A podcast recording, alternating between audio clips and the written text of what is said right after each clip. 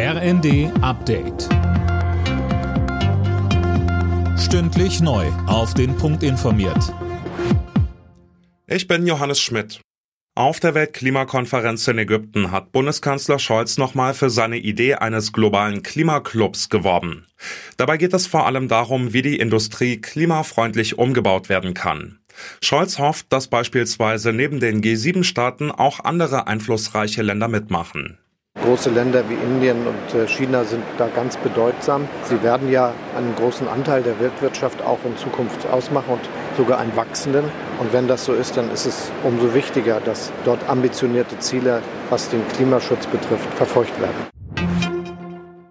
Unionsfraktionschef Merz bleibt bei seiner Kritik an dem geplanten Bürgergeld. Er droht weiter damit, dass es für das Gesetz im Bundesrat keine Mehrheit geben wird.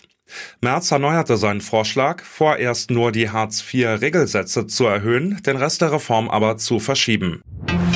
In Amerika wird gewählt. Bei den wichtigen Kongresswahlen geht es um die Mehrheiten für die zwei verbleibenden Jahre der Präsidentschaft von Joe Biden.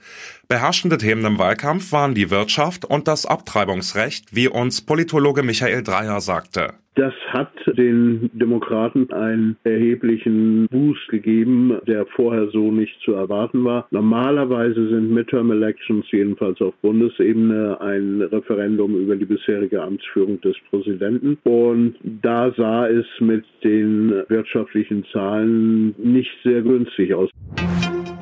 Und die Ergebnisse der englischen Woche im Fußball.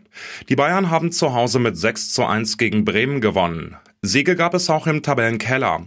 Stuttgart gewann gegen die Berliner Hertha, Bochum besiegte Gladbach, beide Spiele endeten 2 zu 1. Und dann gab es noch einen 2 zu 0 Sieg des VfL Wolfsburg gegen die Gäste aus Dortmund. Alle Nachrichten auf rnd.de